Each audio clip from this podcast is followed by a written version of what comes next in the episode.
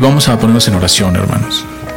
Señor, te doy gracias por este tiempo, porque me permite, Señor, ser herramienta de gracia a mis hermanos. Y quiero ponerme en tus manos, Señor, para que tú me guíes a través de tu palabra. Pueda yo hablar con denuedo, con entendimiento, Señor, de una forma clara, para que la enseñanza llegue a mis hermanos. Eh, bendice nuestras vidas, Señor. Abre nuestra mente, nuestro corazón, Señor. Y que tu Espíritu, conforme a tu gracia, Señor, nos ministre a cada uno. En la medida, Señor, de nuestra necesidad. Nos ponemos en tus benditas manos, Señor, y todo aquel que escuche el mensaje, Señor, que sea edificado. Te lo ponemos en tus manos, en nombre de Cristo Jesús, Señor nuestro. Amén. Muy bien, hoy vamos a continuar con eh, Apocalipsis. Y es importante, de alguna manera, llevar esta secuencia. Eh, ahí están ya en Face los videos. Eh, hoy vamos a la cuarta iglesia. Ya se predicó, se hizo un bosquejo general sobre ah, cómo Cristo tiene el poder, la autoridad, es soberano sobre todas las cosas y Él gobierna las cosas. Y entonces en esta realidad que está viviendo el pueblo de Dios, eh, siendo perseguido en este periodo por el emperador Domiciano, eh, llevando al Coliseo, terriblemente perseguida la iglesia, como parece que hay un silencio de Dios y que Dios no está haciendo nada, no escucha, pero no es así. En las revelaciones que Cristo le da a Juan, se ve a Cristo con toda la autoridad, con todo el poder, gobernando, reinando y abriendo los sellos del librito. Y esos sellos eh, salen caballos de colores que representan hambruna, muerte, guerra, crisis económica. Y todo eso siendo eh, permitido por Dios, permitido por Cristo y, dándole autoridad, porque los textos dicen y se le da autoridad y se le dio poder. Entonces Cristo dando y gobernando todos los sucesos y eso va a edificar a la iglesia, que es algo muy importante y es algo que hemos estado insistiendo eh, a, lo largo de la enseñanza de Apocalipsis. Muchas personas leen Apocalipsis y dicen que les da miedo, no debe ser. Porque el Apocalipsis lo que está hecho es para animar al cristiano. Eso sí, si no estás en Cristo, si no has entregado tu vida a Cristo, sí te debe dar miedo. Porque ahí hay eh, juicio, ahí hay cosas que van a suceder a los que no han doblado su rodilla ante el Rey de Reyes y Señores Señores como Rey. Entonces vendrá como juez. Y sí, ahí esta parte es importante, ¿no? No la vamos a diluir. Así es y así está en la Biblia. Pero para el cristiano, para el que está dando su vida por Cristo, esta, estas cartas le animaban. El Apocalipsis, todas estas revelaciones le daban fortaleza, gozo, ánimo y daban su vida por Cristo, daban su, no renegaban de Él, mantenían firme su fe.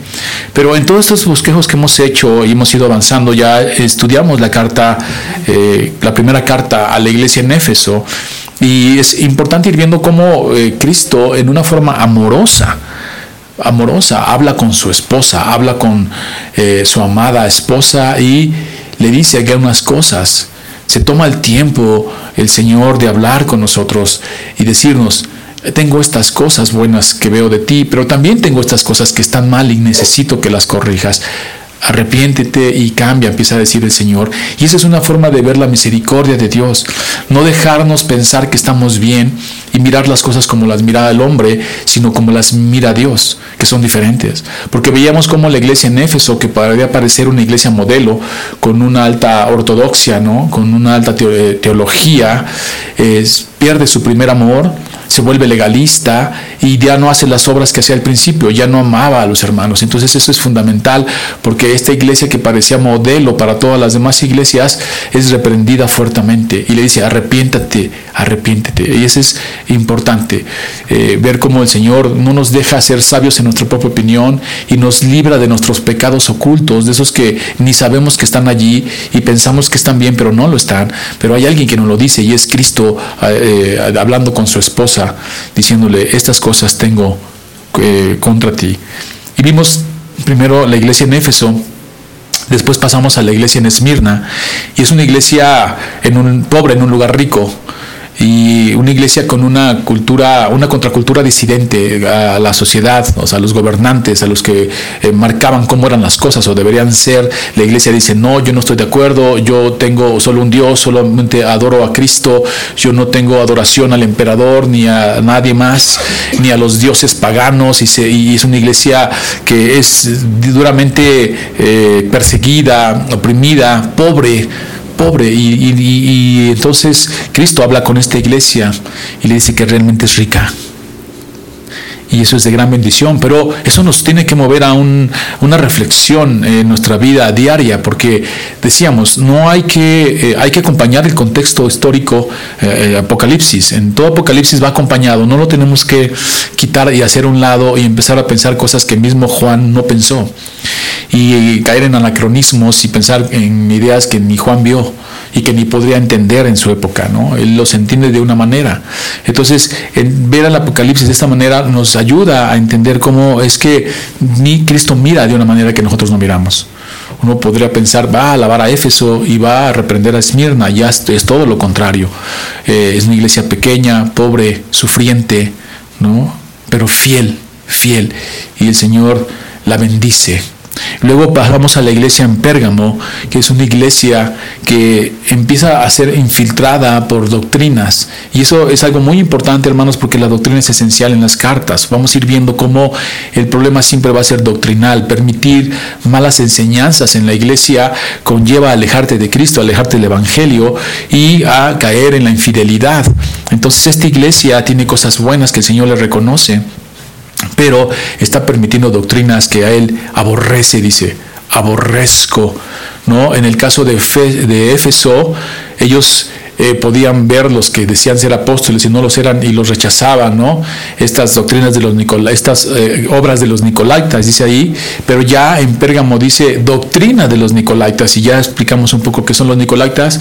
Y va a ir también esta doctrina de los Nicolaitas, de Balaam, de Jezabel, es lo mismo, es la misma doctrina, contaminando la iglesia, metiéndose como un cáncer a la iglesia y el Señor estirpando como un cirujano a este cáncer de la iglesia que contamina entonces la doctrina es importante para el Señor, lo que se enseña y lo que se dice. Y estas doctrinas que vamos viendo que permitía eh, Pérgamo, el Señor lo reprende también y les dice que no lo hagan, que los expulsen. Y de ahora vamos a ver la iglesia en Tiatira. Y vamos a ir viendo cómo hay una, voy comparando las iglesias, ir viendo cómo el Señor habla con una y con otra y qué le dice. Porque recuerden, hermanos, más allá de las posturas de que si es un periodo de la iglesia o son características de la iglesia en todo tiempo, más allá de eso, lo que tenemos que ver es qué nos dice a nosotros hoy. ¿Cuál es el mensaje del mensaje? Ver el mensaje primario que eh, Jesús le dice eh, a través de Juan a la iglesia a finales del primer siglo, que está sufriendo, y luego sin perder ese contexto, nosotros verlo a nuestro contexto. ¿Qué me dice a mí ahora? Si le está diciendo eso a esa iglesia, a su amada esposa, ¿Qué me dice a mí ahora? ¿Qué, mensaje tiene para nosotros? Verlo de una forma como iglesia y luego de una forma personal. ¿Qué me dice como eh, eh, que quiere trabajar Dios conmigo a través de estas cartas? Entonces voy a dar lectura a la carta a la iglesia en Tiatira y vamos a iniciar eh, desarrollándola para que el Señor nos bendiga y nos hable a, nuestra vida a través de esta carta. Dice así, Apocalipsis eh, capítulo 2, versículo 18 al 29. Y escribe al ángel de la iglesia en eh, Teatira, el Hijo de Dios, el que tiene ojos como llamas de fuego y pie semejante al bronce bruñido, dice esto. Yo conozco tus obras y amor y fe y servicio y tu paciencia y que tus obras postreras son más que las primeras. Pero tengo unas pocas cosas contra ti que toleras que esa mujer, Jezabel, que se dice profetiza, enseñe y seduzca a mis siervos a fornicar y a comer cosas sacrificadas a los ídolos. Y le he dado tiempo para que se arrepienta, pero no quiere arrepentirse de su fornicación. He aquí, yo la arrojo en cama y en gran tribulación a los que con ella adulteran, si no se arrepienten de las obras de ella y a sus hijos herediré de muerte, y todas las iglesias sabrán que yo soy el que escudriña la mente y el corazón, y os daré a cada uno según vuestras obras. Pero a vosotros y a los demás que están en Teatira, en cuanto no tienen esa doctrina y no han conocido lo que ellos llaman las profundidades de Satanás, yo os digo, no os impondré otra carga. Pero lo que tenéis, retenedlo hasta que yo venga. Al que venciere y guardare mis obras hasta el fin, yo le daré autoridad sobre las naciones y las regirá con vara de hierro y serán quebradas como vasos de alfarero, como yo también la he recibido de mi Padre. y le daré la estrella de la mañana. El que tenga oído, oiga lo que el Espíritu dice a las iglesias. Amén. Muy bien, vamos a, dar un poquito del contexto histórico eh, sobre esta carta, sobre esta ciudad, porque les recuerdo, eh, nos va a ir acompañando. Tiene mucho significado. Para poder ver todos los simbolismos del Apocalipsis, sí tenemos que conocer el contexto histórico, porque si se dan cuenta, eh, Jesús se presenta de una manera especial a cada iglesia, y esa manera en que se presenta Jesús a cada iglesia tiene una relación directamente con la ciudad. Entonces, los hermanos en esa época y en esa ciudad de Teatira entendían perfectamente por qué se les presentaba así, por la relación con la ciudad. Entonces, eh, vamos un poquito a leer el contexto. Dice, Teatira, la actual Akisar, que está en Turquía, estaba situada en la ruta comercial de Pérgamo y Sardis. Desde Esmirna, una arteria principal conducía a través del valle hasta esa ciudad. De ahí que la ubicación de Teatira cerca de rutas comerciales principales fomentara su comercio económico, su crecimiento económico. Además, los artesanos locales producían una serie de mercancías, porque eran panaderos, pintores, curtidores, sastres, alfareros, trabajaban la lana, el lino y el metal, y aquí es importante, sobre todo el cobre y traficaban con esclavos. Tiatira era, una, era un centro industrial controlado por gremios, o sea, por sindicatos. Eso es fundamental para entender el contexto de la carta y toda la simbología. Era una ciudad llena de sindicatos, ¿ok? Gremios. Estos gremios honraban a, a los dioses paganos. Apolo, hijo de Zeus, y Artemisa, y rendían culto en el santuario de Sabate. Los miembros del gremio tenían la obligación de asistir a las festividades en honor de esos dioses, a comer en sus templos y a entregarse a la promiscuidad sexual. No cumplir con estas reglas implicaba la expulsión del sindicato, perder el empleo y estar en pobreza.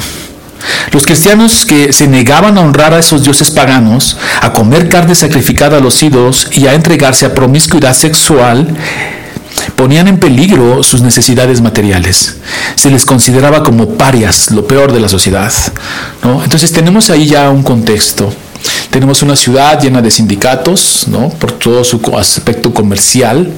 No era eh, algo que tuviera templos dedicados a, los dioses paganos como otras ciudades que ya vimos, pero eh, ahí comercialmente todos los sindicatos se reunían en, como ya lo escuchamos, en los templos paganos. Entonces, si tú eras eh, panadero o si eras eh, del gremio de eh, sastre, de cualquier gremio que fueras, tu reunión sindical se hacía dentro de un templo pagano.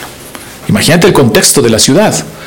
O sea, no podías no ser parte de un gremio porque entonces te quedabas sin trabajo. Nadie te compraba tus productos o lo que tú estuvieras produciendo quedabas fuera, tenías que participar de ese gremio, ser parte de ese sindicato. Y entonces, eh, al ser parte del sindicato y tener su reunión en un templo pagano, los hacían participar de toda esta eh, adoración y todo este rito y cosas sexuales, ¿no? Entonces el cristiano decía que no. Dice, no, yo no voy a participar de eso, yo no voy a ir. Entonces al resistirse el cristiano, pues se quedaba sin trabajo. Afectaba completamente su economía. Y eso es algo interesante, hermano, porque tú podrás eh, ser probado de muchas maneras, pero cuando te toca tu economía, hermano, cuando ya está en riesgo el llevar el pan a tu casa, que tienes una familia que depende de ti y que si no vas a ese gremio te quedas sin trabajo y ellos están esperando que traigas el pan de tu casa, a tu casa, a tu mesa. Fuerte, ¿no? una situación difícil.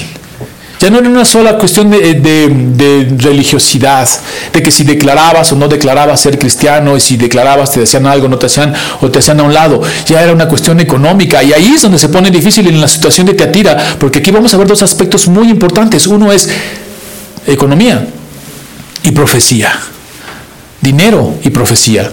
Y eso es algo difícil y que tenemos que estar alertas, como dice la, escritura, el que tiene oído, oiga lo que dice el Espíritu a las iglesias. Vamos a poner atención porque esto tiene que ver contigo y conmigo en cualquier época, porque va a ponerse en riesgo tu situación económica.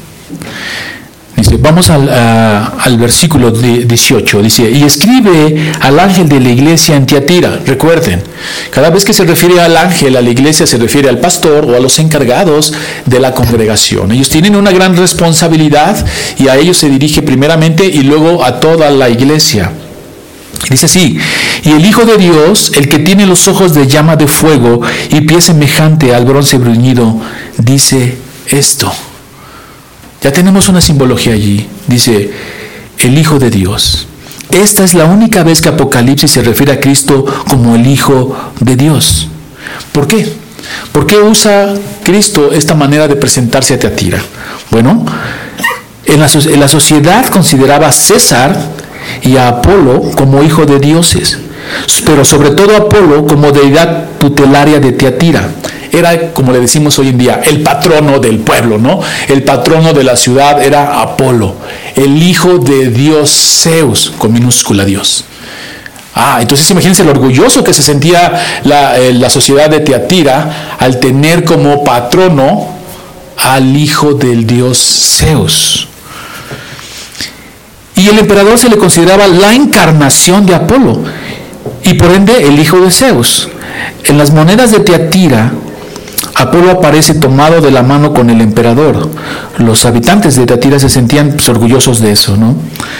Pero nuevamente Juan desenmascara las pretensiones divinas del emperador y dice, el único y verdadero Hijo de Dios es Jesús. Por eso se presenta así, el Hijo de Dios no, no, no Apolo, no la encarnación de Apolo en César, son hijos de Dios, de este Dios Zeus, no, del verdadero y único Dios, Jesucristo. El segundo atributo, el que tiene los ojos como llamas de fuego, también podría referirse a Apolo, ya que este era el dios del sol. Además, la frase parece relacionar, relacionarse con el poder de Cristo de escudriñar la mente y el corazón como al final de la carta dice, el que escudriña la mente y los corazones. Dice así, en el pensamiento hebreo era propio de Dios mismo y con esto se refuerza lo ya dicho, Jesucristo es Dios, Jesucristo es el Señor y no el emperador y ningún otro Dios con minúscula que ellos adoraban. Y luego dice, y pie semejante al bronce bruñido. Los cristianos en Teatira podrían entender bien la alusión a este aspecto, ya que una de las industrias principales de la ciudad era la fundición de dicho metal. Teatira exportaba armaduras de bronce como armamento militar. Entonces, imagínense que ya Dios, Jesucristo se presenta así. Yo soy el Señor de los ejércitos. Luego vamos al verso 19. Conozco tus obras y amor y fe y servicio y paciencia y que tus obras postreras son más que las primeras. Qué maravilla. Ninguna iglesia recibe este reconocimiento como la de Teatira. Es algo excelso lo que le dice Cristo a esta iglesia. Dice, en términos de virtudes específicas, ninguna otra iglesia recibe un reconocimiento más elogioso que Teatira. Dos de las virtudes teológicas que vemos en 1 Corintios 13, 13, que dice, y esto da testimonio y, y, permanece, el amor, la fe y la esperanza. Y esto los tenía Teatira. Amor y fe. Cualidades internas que cualquier cristiano debería tener. Cualidades que cualquier iglesia debería tener. Amor, fe y esperanza. Aquí lo vemos como paciente y esto lo tenía Teatira. Imagínense qué hermoso. ¿Cómo, se, cómo, se, cómo Cristo le dice esto a una iglesia? Tienes esto. Y, es importante porque si vemos cómo Éfeso pierde su primer amor. Sin embargo, Teatira permanece en el amor y en este primer amor que hace que sus obras sean las mejor que las primeras. O sea, va creciendo en servicio. Estas cualidades internas de amor y fe se reflejan y van llevadas a un servicio externo. A frutos externos de servicio y de tenaz, fidelidad, que es la paciencia. Superaba a la iglesia en Éfeso en dos puntos muy importantes. Abundaban en amor, que fue precisamente lo que faltaba entre los, efesios. E iba creciendo en su vida cristiana, superando sus primeras obras, mientras que los efesios ya habían dejado atrás su primer amor y sus primeras obras. ¿Y recuerdan cómo les dijo el Señor?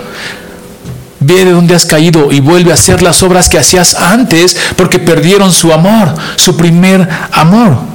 Y hermanos, esto nos debe de enseñar muchísimo. ¿Por Porque vemos cómo en el amor, donde toda obra tiene que ser sustentada, toda obra debe de estar impulsada por el amor. El amor debe ser su origen para evitar lo que les pasó a Éfeso. Trabajar para los demás sin amar nos lleva al legalismo, como cayó en Éfeso, o incluso al egoísmo. Podemos ser una iglesia excelsa en teología, pero que ha dejado su primer amor y ya no ama, ya no perdona, ya no tiene este amor que cubre multitud de faltas, ya no, este amor, eh, ya no tiene este amor donde no hay temor.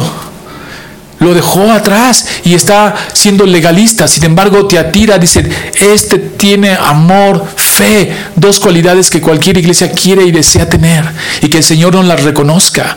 Qué, qué, qué gran mensaje nos da. ¿Por qué, amor? ¿Por qué, hermanos? Porque si ustedes no tienen amor, como dice 1 Corintios capítulo 13, de nada sirve. Podrás dar tu cuerpo para ser quemado, tus bienes a los pobres, pero eres como un metal que hace ruido y nada más.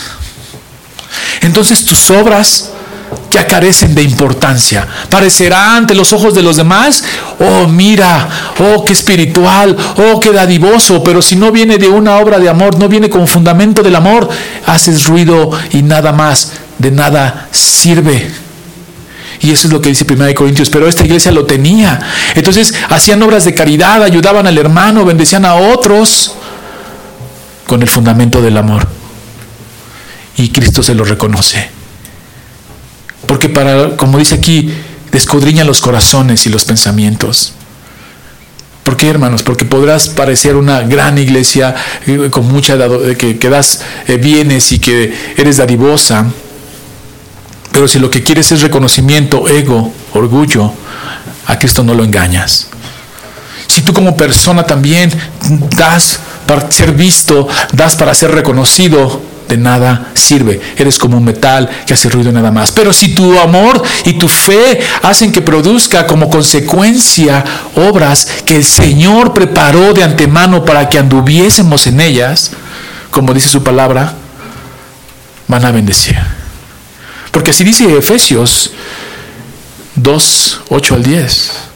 Porque por gracia somos salvos por medio de la fe, y esto no de vosotros, porque es un don de Dios, no por obras para que nadie se gloríe. Porque somos hechuras suyas creadas en Cristo Jesús para andar en buenas obras que Él preparó de antemano. Obras en amor. Entonces, ¿dónde está la jactancia? ¿Por qué te jactas de lo que eh, tienes y se te ha dado? No hay jactancia, es glorificar al Señor. Todo lleva a la honra y la gloria de Cristo. Por eso cuando decimos de gracia recibo, de gracia doy. No es mío, me lo dieron y te lo doy también. Y con esta consolación consolo a los que deben ser consolados. Nada tengo, lo he recibido, se me ha dado y de la misma manera lo doy. Y eso es lo que se te atira y eso es lo que le reconoce Cristo. Y abundaron en obras de amor. Ahora, vamos a lo que dice el 20. Y eso es hermoso, hermanos, porque esto decíamos que Apocalipsis se estudia de una forma eh, histórica contextual, pero también ética pastoral. Y aquí podemos ver este amor pastoral de Cristo eh, pastoreando a su iglesia y la manera en que se va a comunicar con ella. Y eso nos debe de enseñar. Porque antes de hacerle una reprensión durísima, porque la reprensión viene fuertísima, hermanos. Es una, así como este reconocimiento que haces excelso del Señor, eh, amor y fe, imagínense también la reprensión. Pero nos enseña una cosa, cómo lo maneja Cristo. Primero le dice, sí, mira, reconozco que tienes esto. Pero luego seguido viene y le dice, pero tengo estas cosas contra ti. Eso es amor pastoral. Dice la palabra de Dios en el verso 20.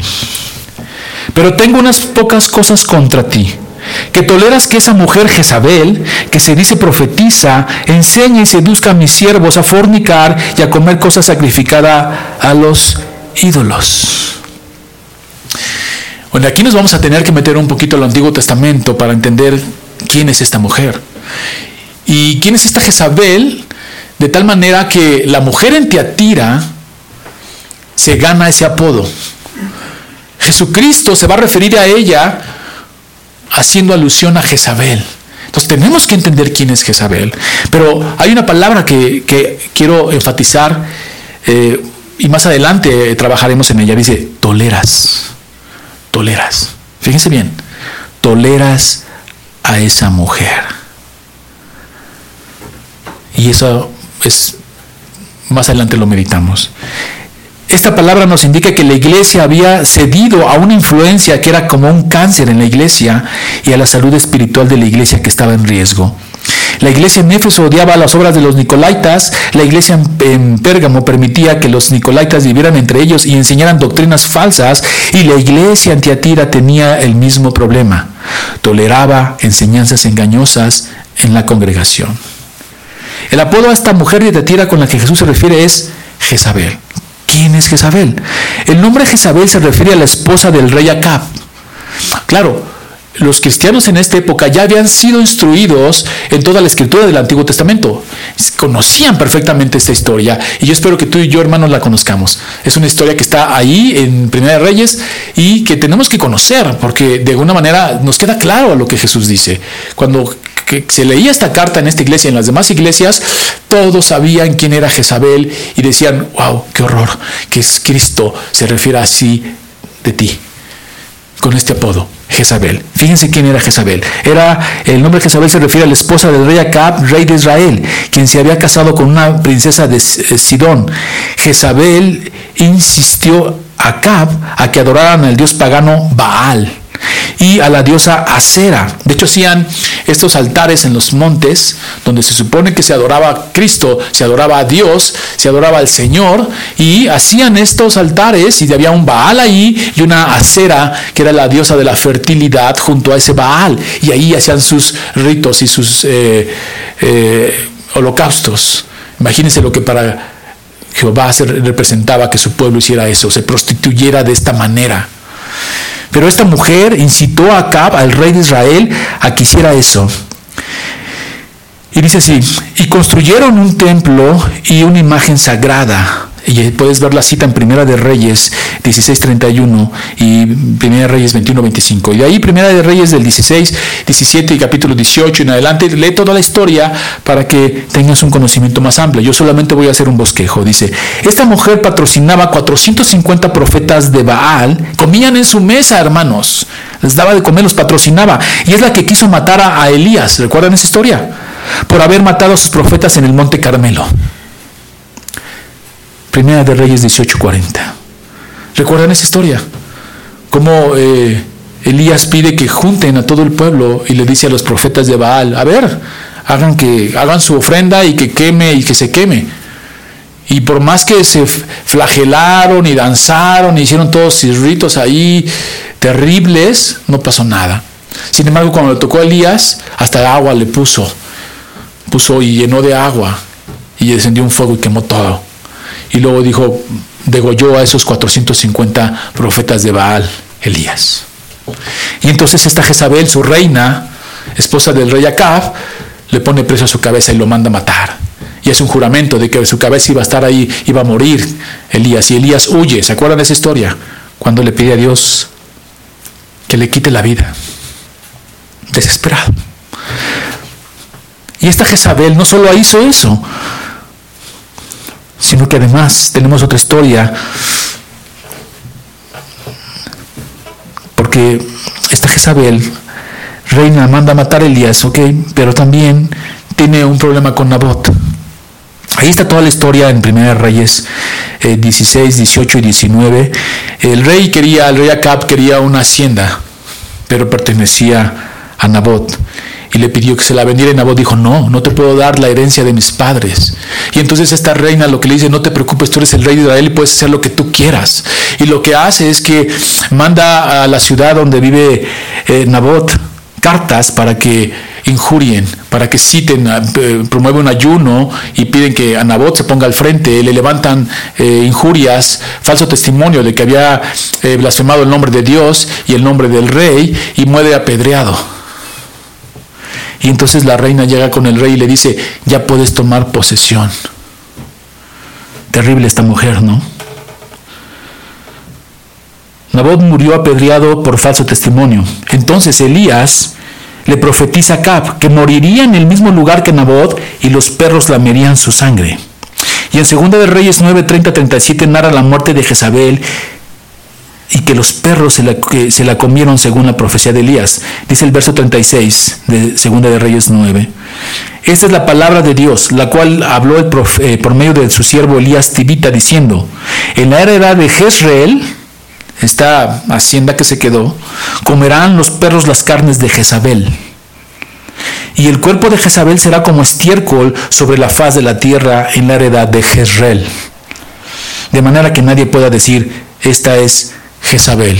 Y bueno, ahí narra cómo muere, cómo cae, es atropellada eh, por el carro y los caballos. Cuando van a salir a enterrarla, ya no había más que un esqueleto solamente un esqueleto y las manos. Los perros habían comido todo. Y se cumple la profecía que Elías había dicho a Acab, que así iban a morir por haber despojado a Nabot. Entonces, ya teniendo este contexto de quién es esta mujer, imagínense que Cristo se refiere así a la mujer que está en Tiatira metiendo falsa doctrina y llevando a su pueblo a fornicación. Esta es una importante, esta mujer es importante. ¿Por qué, hermanos? Porque un, ocupaba un puesto importante en la iglesia, era maestra, pero su instrucción era engañosa. Persuadió a la iglesia a que entraran en relaciones sexuales ilícitas en los templos paganos y comieran el alimento sacrificado a los ídolos. ¿Pueden imaginar eso? Pero, ¿qué hay de trasfondo? Dice así, eh, ¿qué, ¿qué hay atrás de todo esto? La economía está la cuestión económica, está el dinero. Negocio es negocio. Seguro esta mujer tenía situaciones importantes en el sindicato, era productora de algo y no le convenía de alguna manera no estar en los sindicatos. Entonces empieza a manipular hacer que el pueblo de Dios se vaya moldeando al mundo, al imperialismo. Y entonces lo que hace es que empieza a enseñar, no hay problema, podemos ir, podemos estar, podemos participar. Y también a lo mejor agarrándose de la enseñanza del apóstol Pablo en 1 Corintios capítulo 8, eh, 10, donde dice que un ídolo no es nada pero claramente Pablo ha dicho, eso no participen de eso, porque lo que sacrifican se lo sacrifican a los demonios, pero seguramente por interés económico, porque esta mujer había hecho crecer y había tenía negocios y era próspera en la ciudad, pero tenía un cargo en la iglesia y empezó a manipular para que los hermanos fueran a estos sindicatos y fuera rico. Ahí está el, el importante del dinero. Cuando ser pobre significa salir del sindicato, esta mujer decía, ¿por qué serlo? ¿Por qué no ser parte del sindicato y parte de la iglesia? ¿Por qué no ser una iglesia rica y próspera y ser también miembros de la iglesia? Imposible, porque el Señor no permite eso. Aquí se mezclan dos aspectos muy importantes, dinero y falsa profecía. ¿Cuál es el trasfondo de esta enseñanza? En los seguidores de Baal, los Nicolaitas y Jezabel, engañar al pueblo de Dios convenciéndolo de que adopte un estilo de vida que le permitiera ser aceptado en el mundo y seguir siendo miembro de la iglesia. Al aceptar el estilo de vida que exigían los gremios o sindicatos, la iglesia ya no tenía que temer ser marginados. Pero el Señor dice, hermanos, esto es muy importante porque esto pasa hoy. Esto pasa hoy. A nosotros se nos pide ser cristianos radicales, cambiar y ser luz y sal y, no y brillar en la oscuridad, hermanos. Pero muchas veces nos moldeamos tanto, nos conviene tanto ser moldeados que ya no brillamos, que ya no se diferencia entre un cristiano y el que no lo es. Parecemos igual. Pero recordemos lo que el Señor dice Nadie puede servir a dos señores en Mateo 6:24, a lo que Santiago agrega, si alguno quiere ser amigo del mundo, se vuelve enemigo de Dios. Santiago 4:4, y eso es duro. Hoy mismo, hermano, tienes que tomar esta escritura y decir, a ver, ¿qué me conviene? ¿Esto le agrada al Señor? o me conviene mejor esto, aunque no le agrade al Señor, pero yo vivo bien y puedo ser medio cristiano y medio mundano. Eso no existe, hermano, eso no existe. O eres o no eres. No estoy hablando del proceso de santificación en el que el Señor nos va quitando lo malo y cada vez somos más como Cristo. Es un proceso que toda persona que ha nacido de nuevo en el Espíritu va a tener, sino a esta conformidad con el mundo en el que ni siquiera ves que el Señor detesta, aborrece. Toleras pecado en tu vida. Recordemos lo que dijo Jesús al joven rico. Él había cumplido la ley, le dice, cumplido la ley. Y el Señor le dice, beben de todo lo que tienes, dáselo a los pobres y sígueme. Y el joven rico se entristeció. Tenemos que tener bien enfocado este punto, hermanos. El Señor no tiene problema con la riqueza. El problema lo tenemos nosotros. Porque vemos dinero y ponemos ahí nuestro corazón. Dice, donde está tu tesoro está tu corazón. Y ese es el problema que vemos aquí en Teatira. Se trataba de cuestiones de negocios, de prosperidad, económicos, y entonces había que moldearse de tal manera que esa parte no afectara. Y en la cuestión del rico, cuando le dice, vende todo lo que tienes, el Señor prueba su corazón y dice, no, no puedo, y se va triste. El Señor no tiene problema con la riqueza, puede ser un cristiano rico y bendecir a otros, como lo fue eh, Abraham, Moisés, Jacob, eran muy ricos, pero no tenían su corazón allí, en el dinero lo tenían en el reino y justicia del Señor. Por eso el Señor no tiene problema con el dinero, el problema lo tenemos nosotros, que hacemos de eso idolatría, un ídolo, y queremos lo mejor y queremos siempre estar cambiando cosas y teniendo, eh, bueno, toda esa idolatría que existe hoy en el mundo. Entonces, si ser cristiano te demanda ser radical y no poner tu mira en las cosas en el mundo, sino en las cosas celestiales, y ahí está nuestro tesoro, ya no te conviene. Y entonces empiezas a moldearte y a moldear la enseñanza misma. Se puede, ¿por qué no? Pero el Señor dice, no, no, no puedes servir a dos amos. Y entonces aquí la pregunta es, hermanos, quiero regresar a la palabra tolerar. Ellos toleraban a Jezabel. ¿Por qué? Porque les convenía. Era algo que les convenía, era algo que ellos podían vivir ah, sí, pues, eh, está enseñando que no hay problema que vayamos a hacer estas cosas y me conviene porque así no sufro de pobreza, no sufro, eh, no, no, no soy hecho a un lado, no pongo en riesgo mi mesa, entonces me conviene. Y tolero un poco eso que está diciendo. Y luego fornicar y participar de estos también. Ah, un poco de pecado. Pues entonces, si ya lo hace, yo lo hago, tú lo haces, todos lo hacemos, entonces no hay quien juzgue al otro no hay quien exhorte al otro, no hay quien, como dice la palabra de Dios, examinaos unos a otros, pues si ya nos examinamos, si ella permite esas cosas y la mayoría de los líderes de la iglesia también la permiten, adelante. ¿No? Por un lado tenemos fe y amor, eso no se pierde, amamos al Señor, creemos en el Señor, pero esto me conviene y lo filtro en las iglesias. Y créanmelo, eso es muy real hoy en día. Uno podrá mirar esta historia en el primer siglo, a finales del primer siglo, y decir, bueno, yo creo que esas cosas ya no se dan hoy en día, se dan. Se dan. Hoy en muchas iglesias se diluye el Evangelio, en muchas iglesias se permiten doctrinas que no son eh, bíblicas y en muchas iglesias se permite inclusive fornicación. Con el pretexto de que la carne es débil. Ah, caray. La carne es débil. Entonces, si la carne es débil, tú pecas, yo peco, todos pecamos y ahí no la vamos llevando. Vamos a entrar por esta puerta ancha. Hicimos la angosta ancha para que entremos con todo esto. No vas a pasar, hermano. No vas a pasar. Y eso es tolerar pecado. Y la pregunta es, ¿tú toleras pecado en tu vida? ¿Eres de estas personas que amas al Señor? Amén. ¿Tienes fe y esperanza? Amén. Y que tus obras son mejores las que estás haciendo ahorita que las que hiciste primero porque vas creciendo en amor, fe y esperanza. Amén, hermano. Pero te tienes que preguntar si esta carta te dice algo a ti. ¿Toleras pecado en tu vida? ¿Estás tolerando? Sí, gloria a Dios, tienes estos atributos teológicos hermosos que el Señor alaba, pero aguas con tolerar pecado. Porque el pecado es engañoso, hermano. El pecado es engañoso. Primero te dice que está medio malo, que no está malo, que está bien. Y entonces empiezas a tolerar y eso te contamina tu vida. No tienes que tolerar pecado en tu vida. Tienes que reconocer y pide al Señor que como esta carta amorosa le dice a su iglesia, a su esposa, esto está mal, no toleres pecado. No lo toleres, porque te va a consumir. Y un poco de levadura leuda la masa. Y eso es importante, tienes que preguntarte, ¿qué parte de tu vida, hermano, sigues tolerando pecado? No estoy diciendo, porque Cristo no se los dice, amén, amas, fe y esperanza, gloria a Dios. Pero hay algo dentro de nosotros que todavía tolera. Y la palabra tolerar quiere decir que estás consciente de que está mal. Sabes que no es así. Sabes que a Dios no le agrada, pero lo toleras, lo dejas pasar. Y esa es la reprensión que el Señor le hace a Teatira. Y luego vamos al verso 21, hermanos, y dice así.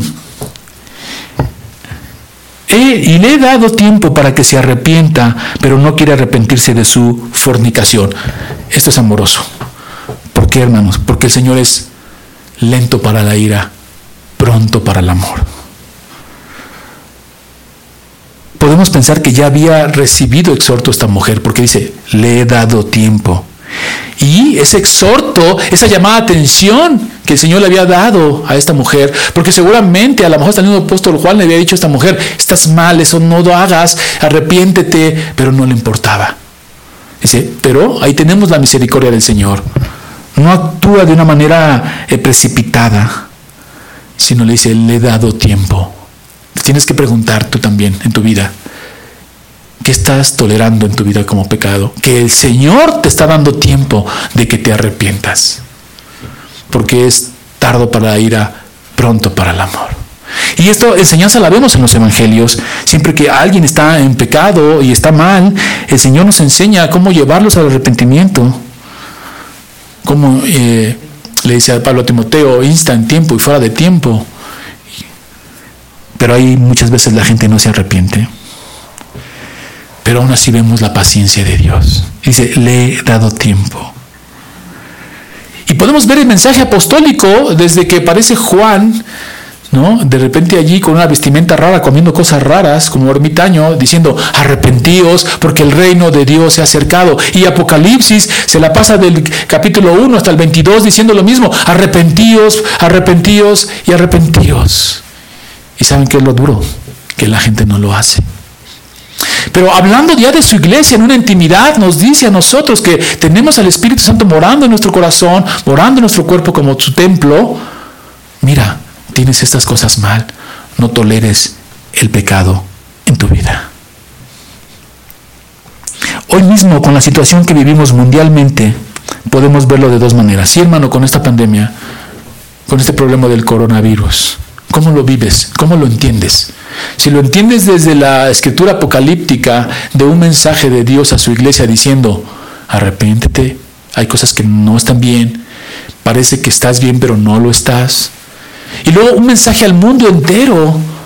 Es una manera de que volteemos al cielo, es tiempo de mirar al cielo, de doblar rodillas, dejar tu manera de vivir, dejar la manera en que eres, tu egoísmo, tu orgullo, tu racionalidad, porque también tenemos el pero intelectual que no te permite ver a, eh, eh, que te quita, que tiene un velo en los ojos y no te permite ver a nuestro Dios vivo, reinante doblar las rodillas, porque esto es misericordia. Lo puedes ver como juicio, ya lo dijimos la semana pasada, el amor y juicio, pero los dos van de la mano.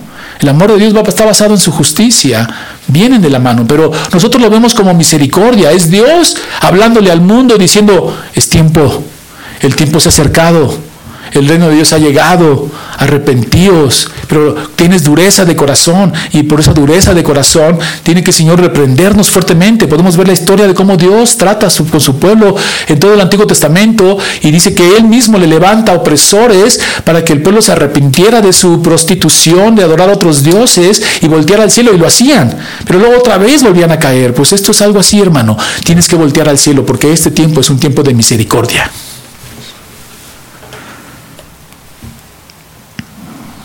Verso 22. He aquí yo la arrojo en cama y en gran tribulación a los que con ella adulteran, si no se arrepienten de las obras de ella.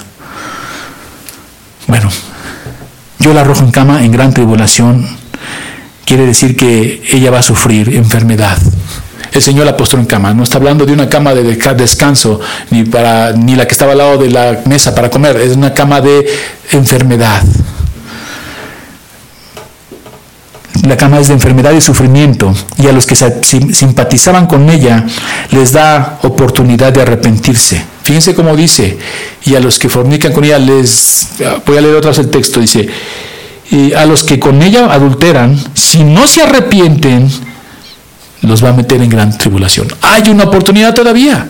No dice, de una vez, no, dice, si no se arrepienten, a ella ya, de plano, ya se le dijo y no entendió, va a sufrir. Y la llevó a enfermedad, la puso en cama con dolencia. Pero a estos que simpatizaban con ella, les da una oportunidad, dice, arrepiéntanse, porque si no, los voy a poner en gran tribulación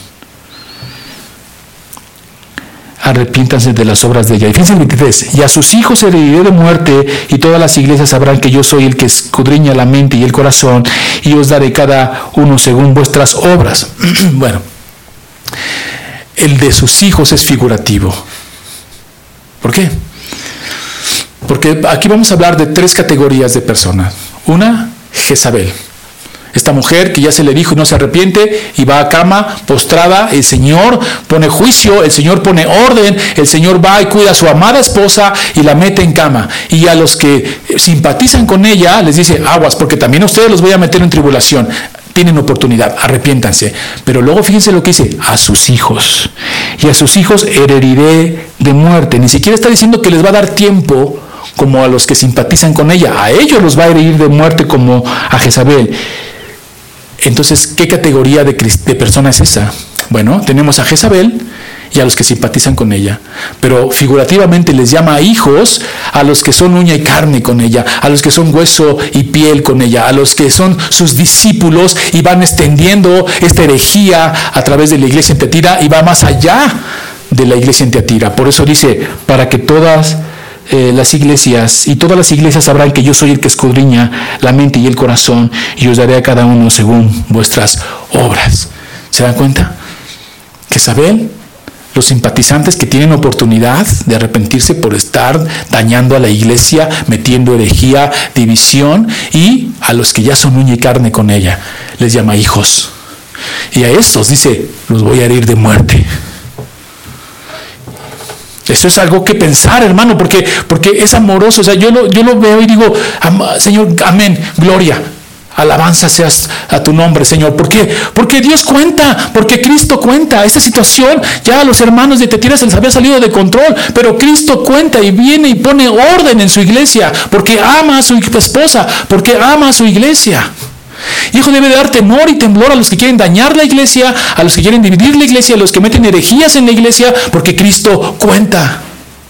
Y vean lo que les dice aquí, los voy a herir de muerte a los que son uña y carne con esta mujer y a esta mujer la voy a poner en cama. Pero si estás simpatizando y estás ahí medio, tibia, medio tibio, todavía tienes oportunidad de arrepentirte, porque Cristo ama a su iglesia y eso nos debe dar al confort, aliento de que aun que nosotros no podamos contener estas cosas, Cristo cuenta. Y dice, para que todas las iglesias sepan que yo soy el que escudriño la mente y los corazones. Y eso también es hermoso, hermano, porque uno no puede ver los corazones, uno no puede eh, entender lo que está pensando, sintiendo tal o cual persona, pero Cristo sí, a Él no lo engañan. Dice, para que sepan que no me pueden engañar, porque yo sé la intención del corazón. Y uno descansa en eso. Que tenemos un Cristo triunfante andando sobre los candelabros que son las iglesias y con los pastores y encargados en la mano.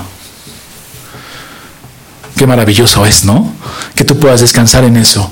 Sí, hay una gran reprensión porque le habla primero al ángel de la iglesia, pero también hay una gran bendición de saber que Él sustenta la iglesia. ¿Sabes qué, hermano? La iglesia no la sustentas tú ni yo, los pastores ni los que dirigimos. Escuché una vez un gran pastor que dijo, tu mejor lugar en la iglesia no es donde mejor pienses que te desarrollas, sino menos donde menos estorbes, porque la iglesia la sustenta Cristo.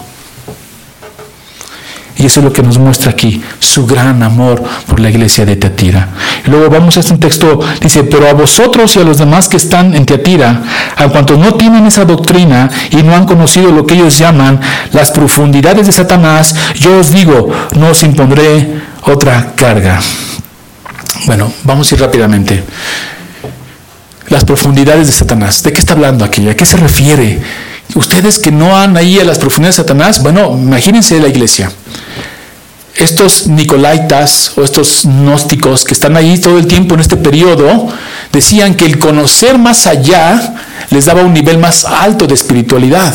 Y entonces ellos de repente llegaron a, a, manifestar que el conocer las profundidades de Satanás te daba una batalla abierta con él y una lucha contra él. Pero realmente lo que estaban haciendo allí es doctrina de Satanás. Si alguien en la iglesia te quiere enseñar algo que no está en la palabra de Dios sobre las cuestiones satánicas, según para hacer guerra espiritual, hermano, te está perdiendo hermano, te está llevando una doctrina nicolaita, te está llevando una doctrina gnóstica que lo que hace es pervertir tu conocimiento. Lo que Dios quiere que sepamos de Satanás está en la Biblia. Si no está ahí, no lo leas. Lo que Dios quiere que sepamos sobre la guerra espiritual está allí. Lo demás, deséchalo. Si alguien te dice, nosotros tenemos una gran espiritualidad y hemos avanzado en otro nivel y tenemos un don profético de tal manera que podemos entender dónde está la cueva Satanás y ir y hacer guerra espiritual y te empieza a meter ese tipo de situaciones, hermano, sal de allí. Sal de allí. ¿Por qué? Porque te está llevando un conocimiento gnóstico, las profundidades, dice el Señor. Ustedes manténganse alejados de todo eso. La gente se fascina cuando hablas de los demonios, la gente se fascina cuando hablas de Satanás, cuando la gente se fascina cuando hablas cosas sobrenaturales y entonces eso les fascina. Dicen, yo quiero saber más y por qué y cómo y cuántos demonios hay y cómo se... Hermano, si no está en la palabra de Dios es porque Dios no quiere que lo conozcas y lo que está es lo que quiere que conozcas. Y suficiente es con entender la gracia y tienes una eternidad para conocer a Dios como para desviarte en eso. La Biblia, por decir algo, en Efesios nos va a hablar cinco capítulos sobre la culpabilidad del hombre, la agitación del hombre, la pecaminosidad del hombre y al final del capítulo 6, terminando la carta, dice, habla sobre una guerra espiritual. Y la forma en que habla de la guerra espiritual es hablando de el escudo de la fe, la coraza de justicia, el yelmo de la salvación, nada de ritos satánicos ni cosas extraordinarias que lo único que hacen es desviarte del verdadero mensaje de la Biblia que es cristocéntrico. Pero estas eh, personas, llevándolos a las profundidades de Satanás, según en otro nivel más elevado espiritual, los llevaban realmente a confundirlos. O los gnósticos que llegaban a decir que ellos tenían un conocimiento más elevado de Dios. ¿Cómo? Si aquí está lo que Dios quiere que sepamos y esto está para todos. ¿Cómo es que tienes un nivel más elevado y que puedes ver cosas que nosotros no vemos? Eso ya es satánico. Y ser extra bíblico. Cuando ya eres extra bíblico, ya estás en las profundidades de Satanás. Aunque tú digas que es para la gloria de Dios, no lo es. Y eso es lo que estaba pasando aquí. Dice, ustedes que dice que no han conocido lo que ellos llaman, lo que ellos llaman las profundidades de Satanás, yo os digo, no os impondré otra carga. Sigan como están. Y fíjense bien lo que dice, pero lo que tenéis, retenerlo hasta que yo venga. ¿A qué se refiere? El amor, la fe y la esperanza. Eso es lo que ellos tenían. Tenían una sana doctrina, tenían una teología correcta, no iban con estas corrientes dentro de la iglesia para ser más elevados espiritualmente a las profundidades de Satanás, sino mantenían en la sana doctrina, en el amor, la fe y la esperanza. Y le dice, reténganlo, reténganlo. Y nosotros ya sabemos que eso es por el poder de Dios, la perseverancia de los santos por el poder de Dios. Al que venciere y guardare mis obras hasta el fin, yo le daré autoridad sobre las naciones. Esa es una promesa que vemos en las, en las Escrituras. Eh, Cristo gobernando y gobernando con nosotros, dándonos autoridad, dándonos, este, compartiéndonos esta autoridad que Él recibió del Padre mismo. Y las regiré con vara de hierro, sí, con autoridad. Y serán quebradas como vasos de alfarero todo orgullo, toda vanidad será quebrada, dice, y como yo también la he recibido de mi Padre, y aquí está, y le daré la estrella de la mañana. ¿Qué es la estrella de la mañana? Quiero que vayamos a Apocalipsis 22, 16 y veamos qué es la estrella de la mañana. Apocalipsis 22, 16. Fíjense lo que dice la escritura. Yo Jesús he enviado mi ángel para, daros testimonio de estas cosas en las iglesias. Yo soy la raíz y el linaje de David, la estrella resplandeciente de la mañana. Entonces aquí dice, y le daré la estrella de la mañana. ¿Qué dice eso? ¿Qué significa eso? Que siempre en las cartas al final va a hablar de una intimidad, de la salvación, de la estar en comunión con Dios. Dice, y le daré la estrella. Es Cristo mismo. Así como dijo, el maná escondido, que es el, el maná escondido es Cristo mismo. Aquí la estrella es Cristo mismo. Y al dárnosla a nosotros, quiere decir que junto con Él brillaremos, seremos luz, seremos resplandecientes como lo es para la humanidad, para la gente, que deberíamos de serlo desde hoy. Y dice, el que tiene oído, oiga lo que el Espíritu dice a las iglesias. Es tiempo, hermanos, el que tiene oído, oiga. Porque hay quienes oyendo no oyen y viendo no ven. Pero nosotros, por el Espíritu que se nos ha quitado el velo, podemos entender esta enseñanza. Y todo esto es misericordia de Dios. Todo esto es gracia de Dios derramándose y diciendo, esposa mía, tengo esto contra ti.